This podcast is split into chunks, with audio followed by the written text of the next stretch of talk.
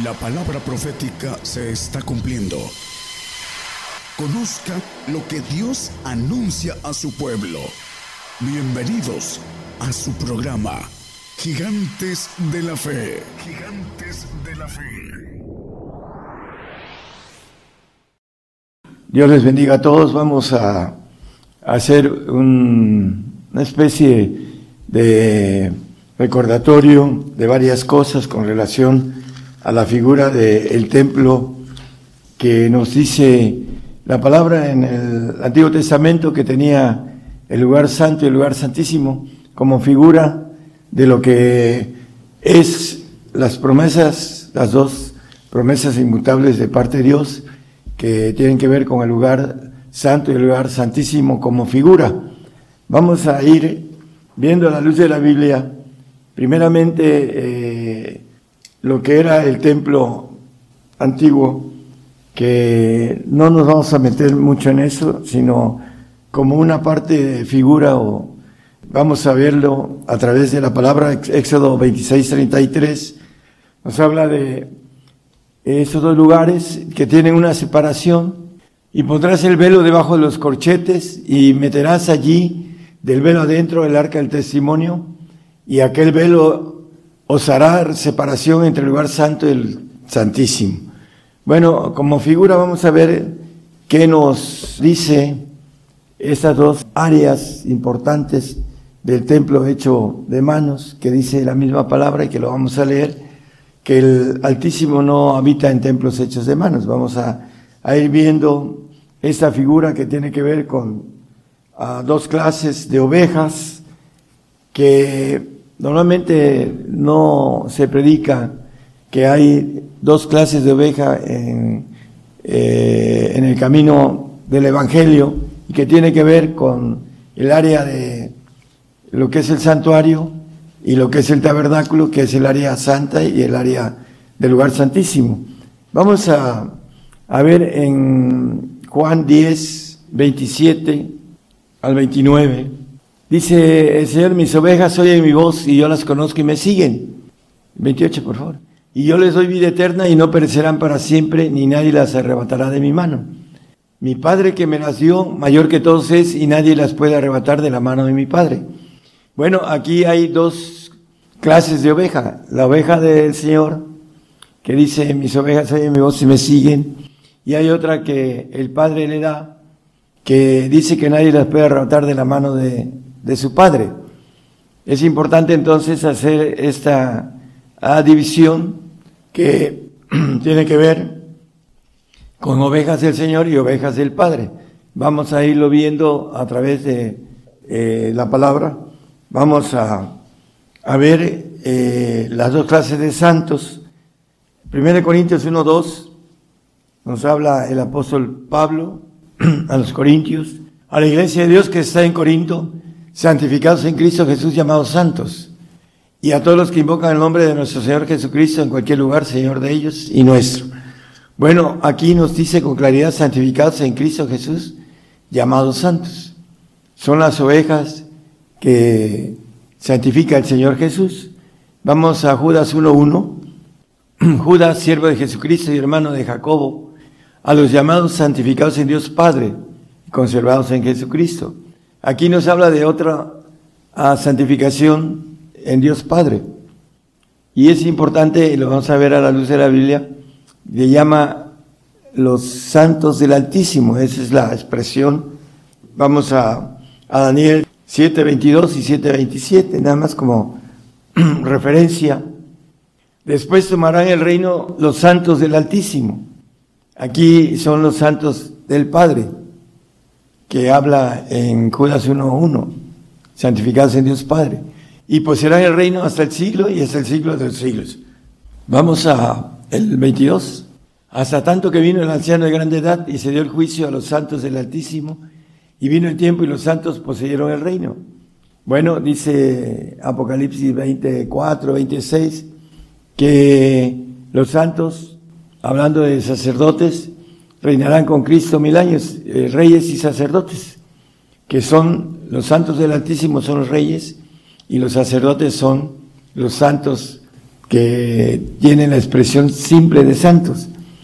Ah, por esa razón dice que, vivieron y reinaron con Cristo mil años, hablando de los degollados por el testimonio de Jesús y por la palabra de Dios, etcétera. Vamos a, al, al 26, hermano. Bienaventurado y santo el que tiene parte en la primera resurrección.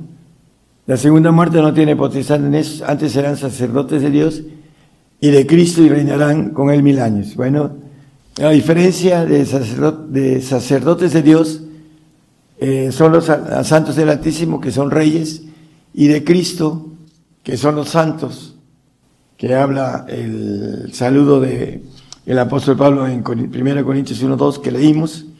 Y vamos a seguir viendo esto, hermanos. Efesios 1.5.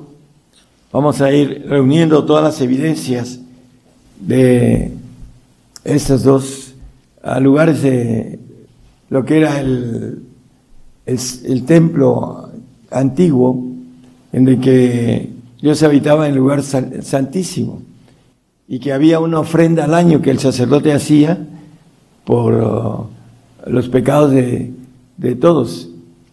Y esa ofrenda tiene que ver con los santos del Altísimo, que al final dice Hebreos 10, 14, ahorita lo vamos a leer después, hermano, que con una sola ofrenda hizo para siempre perfectos a los santos, a los santificados, a los que son del Altísimo. Hay una diferencia entre el santo y el santo del Altísimo, que viene siendo el hijo legítimo. Vamos a Efesios 1.5, donde estábamos a, punto de leer, dice, habiéndonos predestinado para ser adoptados hijos por Jesucristo a sí mismo, según el puro afecto de su voluntad. Bueno, la adopción viene por la santificación en el Señor Jesucristo. Dice que el que no tiene el Espíritu del Señor, en Romanos 8.9, no lo pongan, hermano. Dice que el tal no es de Él. ¿Por qué? Porque no alcanza a la santificación y no, lo, como dice Hebreos 12.14, dice que seguir la paz y la santidad sin la cual nadie verá al Señor. Entonces, sin santidad no estaremos en el reino, ni estaremos cuando el Señor venga a gobernar la tierra, sino podemos tener esa santidad que mínimo es seguir a Cristo, como dice el mismo Señor, para que tengamos la luz de Él. También después leemos el Daniel 7:27, que habla de lo mismo. El Gálatas 4:5, hablando de la adopción, para que redimiese a los que estaban debajo de la ley, a fin de que recibiesen la adopción de hijos. Aquel que es santo, pero que no es santo del Altísimo, como lo, leímos, eh, hablando de la santificación del Padre. Y vamos a, a ver con claridad que esa adopción, COP 1515 la maneja de una manera singular, que no confía en ellos, y sea que en sus santos no confía, ni los cielos son limpios delante de sus ojos. Está hablando de los santos que maneja el apóstol Pedro, Pablo, perdón, eh, santificarse en Cristo Jesús. ¿Por qué? Porque su gloria va a ser una gloria creada y no divina. Esa es la diferencia entre el santo creado y el santo legítimo que es hijo de Dios. Hay algo importante, en Romanos 1.6 y 1.7, el apóstol, podríamos analizar muchas salutaciones del apóstol Pablo. Aquí vamos a ver una, dice que eh, gloria a Dios es encubrir la palabra, dice eh, Proverbios 25.2. Y hay que extraer algunos detalles entre los escritos que nos dan luz. Dice, entre los cuales sois también vosotros llamados de Jesucristo, los santos. A todos los que estáis en Roma, amados de Dios, son los santos del Altísimo, o los hijos eh, legítimos de Dios, llamados santos. Los dos son llamados santos, pero uno es llamado santos del Altísimo, que son los hijos de Dios. Y dice, gracia y paz tenga, tenga ese Dios, nuestro Padre, y del Señor Jesucristo. Bueno, las salutaciones con eh, la diferencia, podríamos ver en Efesios 1.1, esa salutación lo dice de otra forma. Pablo, apóstol de Jesucristo, por la voluntad de Dios, a los santos y fieles en Cristo Jesús, que están en Éfeso. Aquí hay una diferencia de santos y fieles. Bueno, así podíamos ver otras salutaciones, pero nada más vamos a dejar las salutaciones y vamos a seguir el tema de la cuestión de los santos y los santos del Altísimo. Hablando de el lugar santo y el lugar santísimo, Hebreos 10, 14, nos habla, ya lo mencionamos nada más, porque con una sola ofrenda hizo perfectos para siempre a los santificados, a los santificados del Padre, porque dice la palabra aquí perfectos, y dice Mateo 5:48, sed pues perfectos, sed pues vosotros perfectos como vuestro Padre que está en los cielos es perfecto. Entonces, estos santos que habla aquí, el 10, 14 de Hebreos, dice que con una sola ofrenda en el Antiguo Testamento, cada año hacían una ofrenda el, sacerdote para que hubiera esa figura de la perfección, pero dice que no se podía hacer perfecto eh, al hombre este tipo de sacrificios.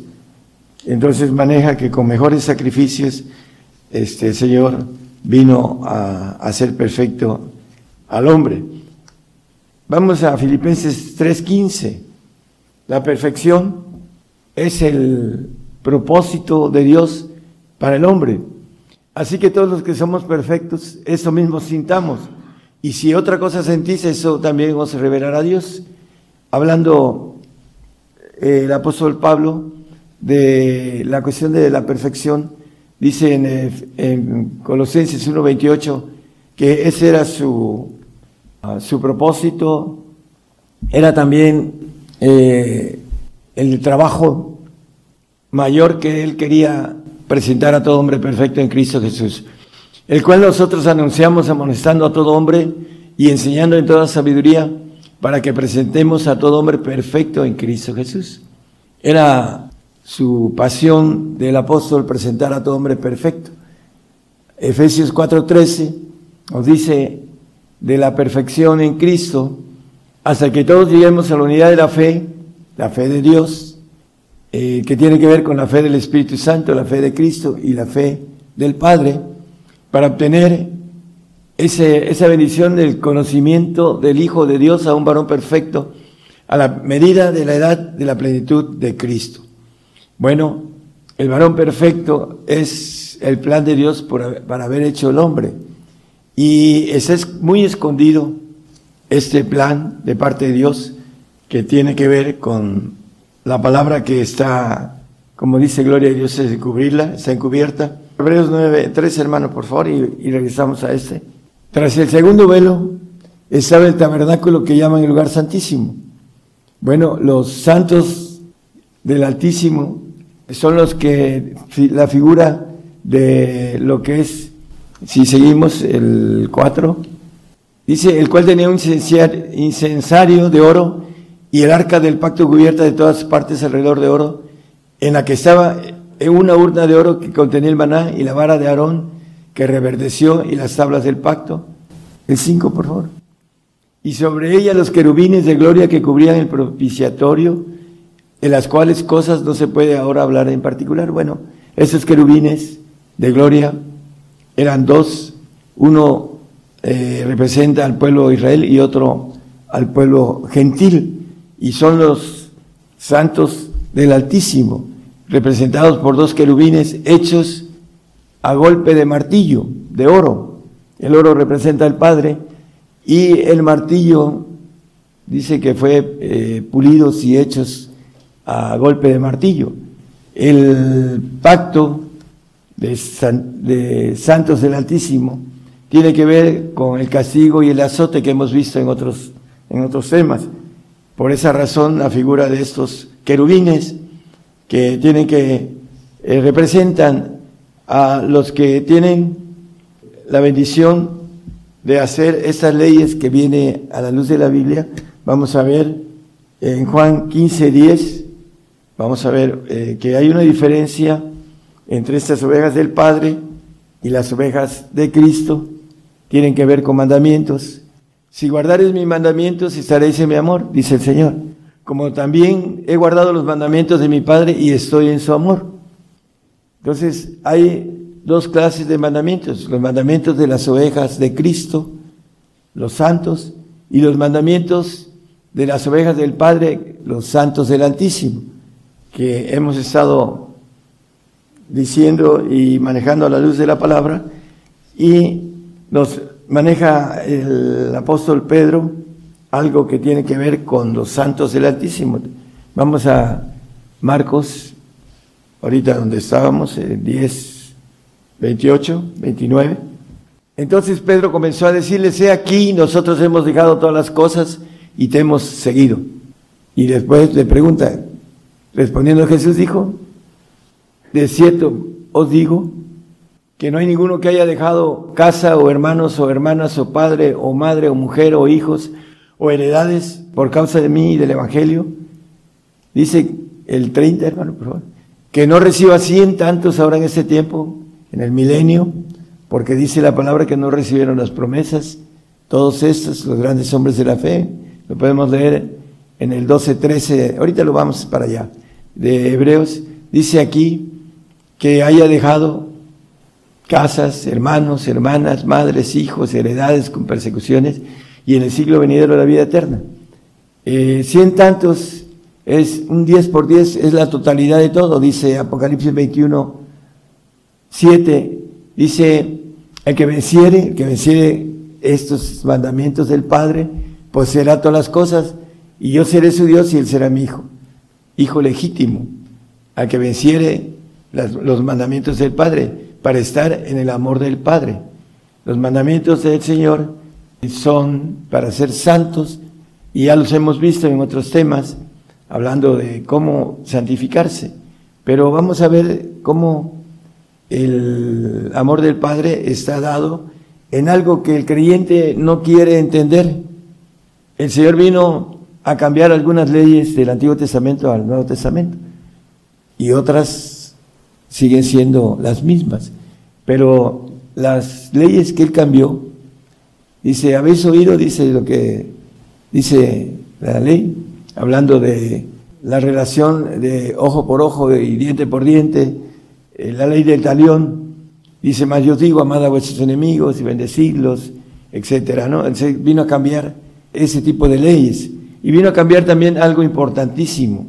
En el Antiguo Testamento Dios daba riquezas porque no había acceso al Padre, porque el Señor todavía no había hecho eh, el sacrificio pero dice que Él es el camino, la verdad y la vida y nadie viene al Padre sino por mí. Abrió el camino para poder ir al Padre, pero hay leyes para poder ir al Padre, hay leyes para poder ir al Señor. Y aquí nos vamos a, a las leyes que nos maneja el amor del Padre el amor de Cristo. Lucas 12, 31 y 32. Procurar el reino de Dios, dice, y todas esas cosas serán añadidas. Vamos a unos textos anteriores, hermanos tres textos del 31, 29, 30 y 30. Dice, vosotros pues no procuréis que hayáis de comer o que hayáis de beber, ni estéis en ansiosa perplejidad.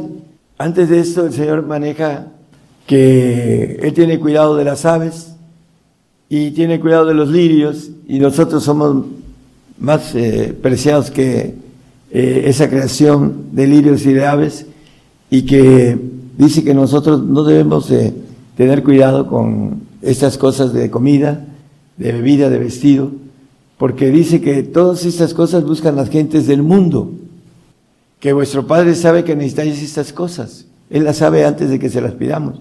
31. Más procurar el reino de Dios y todas estas cosas os serán añadidas, lo que está diciendo.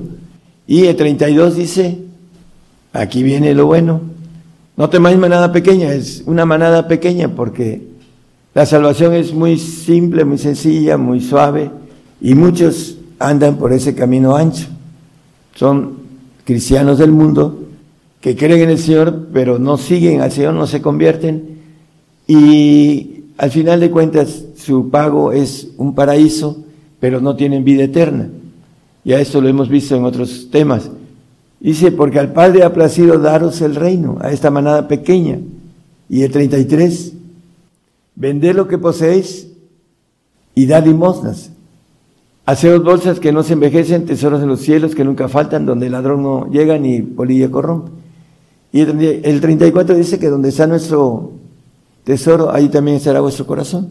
Es eh, lo que abunda en, el corazón, es lo que hacemos y decimos este, y actuamos. Entonces, eh, el hombre podrá decir cosas, pero las acciones hablan sobre lo que dice y lo prueba, si es cierto o no lo que está diciendo. Es importantísimo porque los hombres no entienden el cambio de la ley del dinero. Dice que si somos ah, infieles en las malas riquezas, le llama malas riquezas porque el diablo, desde que el Señor ascendió, tuvo derecho a el cambio y el dinero es la raíz de todos los males, dice, el maligno.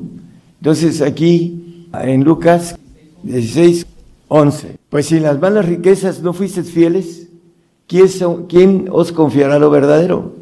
Bueno, aquí nos dice, por ejemplo, Mateo 19, 21, si quieres ser perfecto, si quieres ser santo del Altísimo, dícele Jesús, si quieres ser perfecto, anda, vende lo que tienes y dalo a los pobres y tendrás tesoro en el cielo y ven y sígueme. Dentro de poco, hermanos, vamos a llegar a cero los que creemos en Jesucristo y que tememos al Señor y, no tememos al que mata el cuerpo, que es el diablo. Tiene poder para eso y tiene derecho, porque la carne está condenada al pecado, dice en Romanos 8.3, no, no lo pongan nada más como referencia. Por esa razón, esta carne va al polvo. Y esa carne con el ADN adámico no regresa nunca. Entonces, el salvo dice que no queda en casa para siempre, también no regresa cuando se desaparezca. Pero vamos a lo que es importante. Aquí dice que si queremos ser perfectos, vendamos lo que tenemos y darlo a los pobres, no a los pobres del mundo, a los pobres santos, porque así lo llama la Biblia. Y maneja algo importante, hermanos, como figura el apóstol Pablo en el 6.10 de 2 Corintios, dice algo importantísimo. Como doloridos, mas siempre gozosos, como pobres. Él era un hombre rico, Pablo, más enriqueciendo a muchos. Él se hizo pobre, dice que tuvo todo lo tuvo por estiércol, más enriqueciendo a muchos como no teniendo nada más poseyéndolo todo. Ok. Aquí el Señor nos maneja algo de una ley. Pobres, vende lo que tienes para que seas hecho rico en lo espiritual. Y el Señor dice en el 9.8, ahí mismo en 2 Corintios, el 8.9, porque ya sabéis la gracia de nuestro Señor Jesucristo, que por amor de vosotros hizo pobre, siendo, dice Hebreos 1.2, el dueño del universo, que hizo el universo por él y para él, siendo rico. Aquí lo puso el hermano, en esos posteriores días nos ha hablado por el Hijo, al cual constituyó heredero de todo y por el cual asimismo hizo el universo. Rico, dueño del universo, como lo que nos ofrece también a nosotros, que poseeremos todas las cosas, todo el universo. El enemigo se reveló por dos terceras partes del universo. A nosotros nos ofrece las tres terceras partes, todo.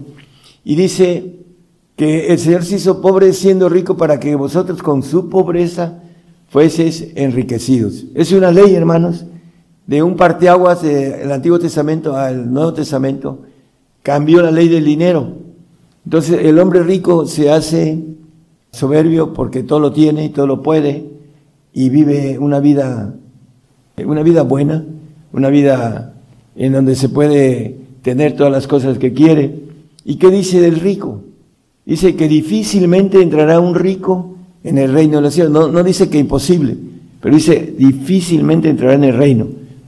Tiene la oportunidad de salvarse el rico, siendo hombre cristiano del mundo, tiene la oportunidad de salvarse, pero no tiene la bendición de ser eterno o de ser inmortal, que tiene que ver con el santo eterno o con el inmortal santo del Altísimo. Esto lo hemos visto en otros temas. Y es importantísimo para que tengamos sal, dice Lucas 14, 33 y 34 dice así, pues cualquiera de vosotros que no renunciare a todas las cosas que posee, no puede ser mi discípulo. Y dice, buena es la sal. Si no hacemos esto, no tenemos una sal más que desvanecida. Mas si aún la sal fuera desvanecida, ¿con qué se adobará? Para que seamos sal, como dice el Señor, vosotros sois la sal de la tierra, tenemos que ser hechos ricos haciéndonos pobres. Porque dice, derramó y dio a los pobres, dice en 2 Corintios 9:9, como está escrito, derramó, dio a los pobres, su justicia permanece para siempre.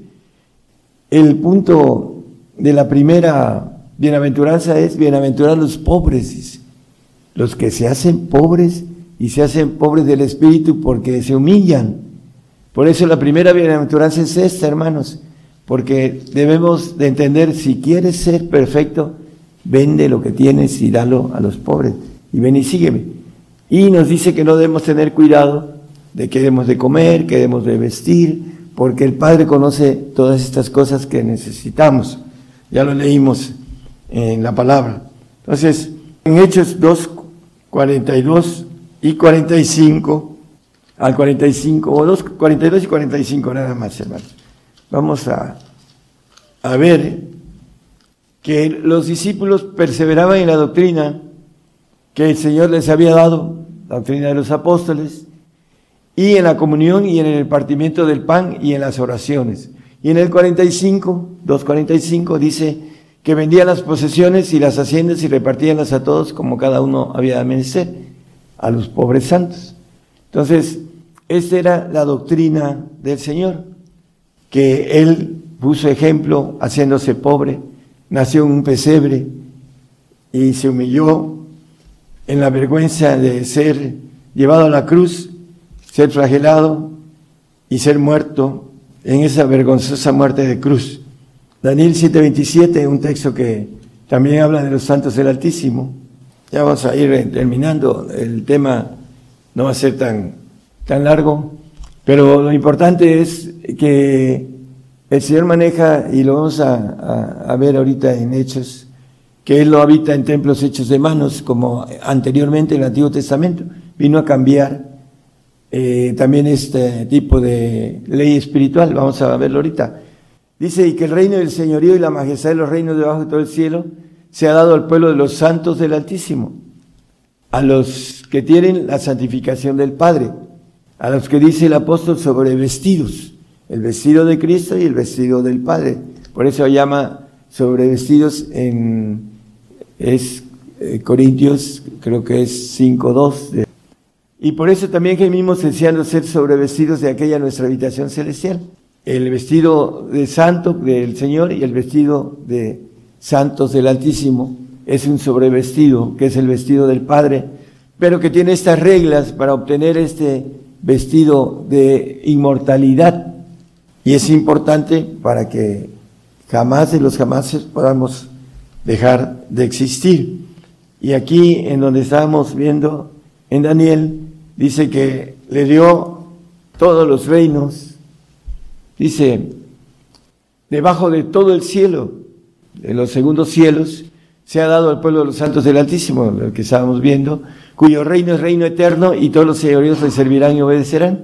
Ese es el premio para aquel que haga estas cosas, estas leyes. Vamos a, ver en Hebreos 11.6, un texto muy conocido que, si, pero sin fe es imposible agradar a Dios porque es menester que, a Dios se llega, crea que le hay y que es galardonador de los que le buscan. Hay que hablar de tres clases de fe. De Dios. Tenemos una fe humana en Dios, en Dios. Creemos en Dios en nuestra carne. Pero la fe de Dios que viene de lo alto, viene a través de uno de los dones del Espíritu Santo que dice fe. Es en el... Entonces, no, ok. Aquí habla otros fe por el mismo Espíritu, el Espíritu Santo. Hay gente que tiene dones del Espíritu Santo porque los ha procurado, como dice la Biblia, lo dice el apóstol Pablo, y empieza a levantar paralíticos, a sanar a ciegos, enfermos. Entonces empieza a manifestarse la fe que tiene del Espíritu Santo, que la, la hizo este, fuerte, grande, y empieza a tener milagros que impactan y que por eso muchos llegan a creer, vienen al Señor a través de, lo que son los milagros. Pero hay un texto que dice el Señor, dice acerca de esto, en tu nombre hicimos milagros, en tu nombre echamos fuera demonios, no os conozco. ¿Por qué? Porque no hirieron las leyes del Señor para ser santo, el amor de Cristo. Por esa razón ellos van a estar en el paraíso con, eh, a, pesar de haber tenido ese, esa autoridad de esos eh, poderes, pero no alcanzan a tener el Espíritu, el sello del Señor o el Espíritu del Señor para poder este, ser de Él, como dice el 8.9 de Romanos. Muchos me dirán aquel día, Señor, Señor, no profetizamos en tu nombre y en tu nombre lanzamos demonios y en tu nombre hicimos muchos milagros. Bueno, son los que tienen la fe del Espíritu Santo, porque creen en el Espíritu Santo, pero no alcanzan por falta de conocimiento, por falta, por ignorancia, no ven las leyes que se necesita para ser digno del Señor. Hay una lista en la Biblia de dignidad del Señor el que no toma su cruz y me sigue no es digno de mí. El padecimiento. Y predican que nos vamos en el arrebato, estos que tienen estos poderes, porque no alcanzan a quitarse ese velo, porque hay intereses desviados, muchos de ellos. Habrá algunos que con sus intereses honestos puedan encontrar el camino al reino. El Señor sabe quiénes son porque conocen nuestro interior. Pero muchos se desvían por cuestiones de otro tipo de interés, menos los intereses del Señor. Por eso dice él, aquel día no, dice, no os conozco. Apartados de mí, obradores de maldad. Le llama obradores de maldad a los salvos. Y a esto es un tema que se ha dado aquí en el, no en la radio, pero se ha dado en el, en el grupo. Y ojalá haya tiempo de darlo también para que entiendan muy bien cómo el salvo está envuelto, como dice la palabra, en maldad, porque la salvación no necesita más que confesar y bautizarse, dice la palabra, o es, como dice, confesarlo, eso es lo que es bautismo. Bueno, vamos a seguir, vamos a terminar el punto importante, la fe de Cristo, que nos maneja en Gálatas 5, 22, gracias hermano. Dice, más el fruto del Espíritu es, está hablando del Espíritu del Señor Jesucristo. Caridad, gozo, paz, tolerancia, benignidad, bondad, fe. Aquí viene una fe que es un fruto. ¿Cuál es? Bueno, uno de los frutos mayores del Señor es el amor. Pero dice caridad, es el amor. Entonces viene la fe del Señor y dice un poquito más adelante que no estamos en la carne, más en el espíritu, ¿no? Creo que es el 25. Si vivimos en el espíritu, andemos también en el espíritu. Teniendo la fe del Espíritu Santo, teniendo la fe del Espíritu de Jesucristo, como dice el apóstol Pablo, eh, escribiendo a los Filipenses 1.19, habla del Espíritu de Jesucristo, que muchos ni siquiera saben que existe. Me acuerdo de una hermana, 18 años de misionera. Dice, jamás había oído hablar del Espíritu Santo y está aquí en la Biblia, dice. Del Espíritu de Cristo, perdón. Porque sé que eso se me tornará salud por vuestra oración y por la suministración del Espíritu de Jesucristo. Se engrandece el Espíritu en nosotros, creciendo en los frutos. Por sus frutos los conoceréis. Y, por supuesto, que viene la fe del Padre, que trae potencia. La fe del Padre, hay un texto que habla el apóstol Pablo en, sus epístolas, sobre todo creo que es Corintios, pero no lo traigo, vamos a, dejarlo pendiente. Él, eh, lo importante es que es la potencia de Dios. La fe del Padre viene con las tres completas, la fe del Espíritu Santo. Bueno, gracias hermano, en Santiago también nos dice esto.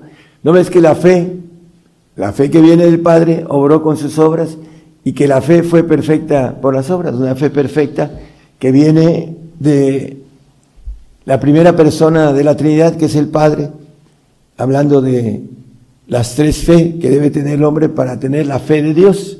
Así lo llama la palabra cuando habla de los tres, la fe de Dios. Y esto nos da la bendición de estar en, el pacto de los santos del Altísimo. Dice el 91.9 del Salmo, porque has puesto por habitación al Altísimo, por tu habitación. Los santos del Altísimo son los que van a tener la bendición de ser inmortales, de ser perfectos, de ser una criatura, una nueva criatura. Le dicen al, al cristiano desde que cree eres una nueva criatura. No, la nueva criatura es pagar las leyes, el Espíritu Santo es de pedirlo, el Señor es de ser digno, y el Padre, estas leyes que hemos estado viendo, que tienen que ver con la fe completa, porque sin fe es imposible agradar a Dios. Así lo maneja la palabra. Y vamos a Hechos 7, 7, 48. Si bien el Altísimo no habita en templos hechos de manos, como el profeta dice, en el Antiguo Testamento estaba en el lugar santísimo, pero viene el cambio de leyes, viene el cambio de nivel espiritual y nos da la oportunidad de que el Altísimo habite en nosotros, el Espíritu del Padre, como dice el salmista en el 91.9 que leímos, porque has puesto por habitación al Altísimo. Entonces, ¿quiénes son los que podemos obtener esta bendición? Nos dice el 1 de Pedro 1.17, si invocáis por Padre aquel que sin acepción de personas, todos tenemos opción de tener al Altísimo por habitación, de poder ser inmortales, pero hay que pagar esas leyes, si no las pagamos, no podemos serlo. Si no pagamos las leyes de dignidad del Señor, no podemos tener al Señor porque no somos dignos de Él. Si no pedimos el Espíritu Santo que viene eh, como evidencia de lenguas, tampoco nos da el Señor porque lo único requisito es pedirlo y tener fe para que venga y podamos orar en lenguas que dice que pide con gemidos indecibles para ser santos. Entonces el Espíritu Santo nos quiere llevar al Señor para santificarnos y el Señor clamaba Padre para que venga el Padre y para que seamos santos del Altísimo. Ese es el proceso, hermanos, para que podamos obtener la bendición de poseer todas las cosas, como dice la palabra. El enemigo nos tiene un odio terrible porque se nos ofrece algo muy grande que él lo quiso tomar a la fuerza, pero no tenía opción para hacerlo. Y algo más que acerca de todo esto, que por qué nos odia, también aún los ángeles del Señor, los ángeles creados, dicen que quisieran estar con la oportunidad que, tiene el hombre de poder ser inmortal y ser hijo de Dios, ser uh, una criatura divina, todopoderosa, toda, omnisciente, omnisapiente, inmortal. Eso lo desean los ángeles creados. Entonces, el hombre desecha algo demasiado grande porque no tenía el conocimiento, pero hay hombres que se les da el conocimiento y que como están tan metidos y tan endurecidos en su corazón que no tienen la voluntad de luchar, porque dice que no hace acepción de personas, el Señor, el Padre, y no quieren porque no creen, hay que caminar para poder ir, dice, descubriendo la justicia de Dios. Dice que la justicia de Dios se descubre de fe en fe, dice Romanos 1.17. Entonces, hermanos, hay que avanzar eh, rápidamente porque todo viene para nosotros muy rápido y que podamos entender que estas leyes debemos de pagarlas para poder obtener las promesas de parte de Dios. En Hebreos 11.13, hermanos, por favor.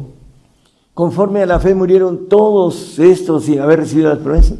Dicen que Noé y que Elías fueron arrebatados, no. Todos, dice, murieron y no recibieron las promesas, sino mirándolas de lejos y creyéndolas y saludándolas y confesando que eran peregrinos y el beneficio sobre la tierra. Porque iban sobre una Podemos seguir el siguiente texto, por favor. Porque lo, lo que esto dice claramente da a entender que buscan una patria, una patria mejor que la que ahorita tenemos y que mucha gente no quiere soltar y dejar por su comodidad, dice un poco más adelante, comodidades de pecado, hablando de Moisés, el 15, que si se acordaran de aquella de donde salieron, cierto, tenían tiempo para volverse, pero ¿por qué no se volvieron? Empero deseaban lo mejor, ese es saber la celestial, la patria celestial, por la cual Dios no se avergüenza de llamarse Dios de ellos, porque les había aparejado ciudad.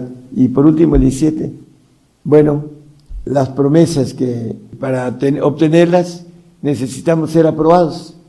Por fe Abraham eh, dice, por fe Abraham ofreció a Abraham a Isaac cuando fue probado.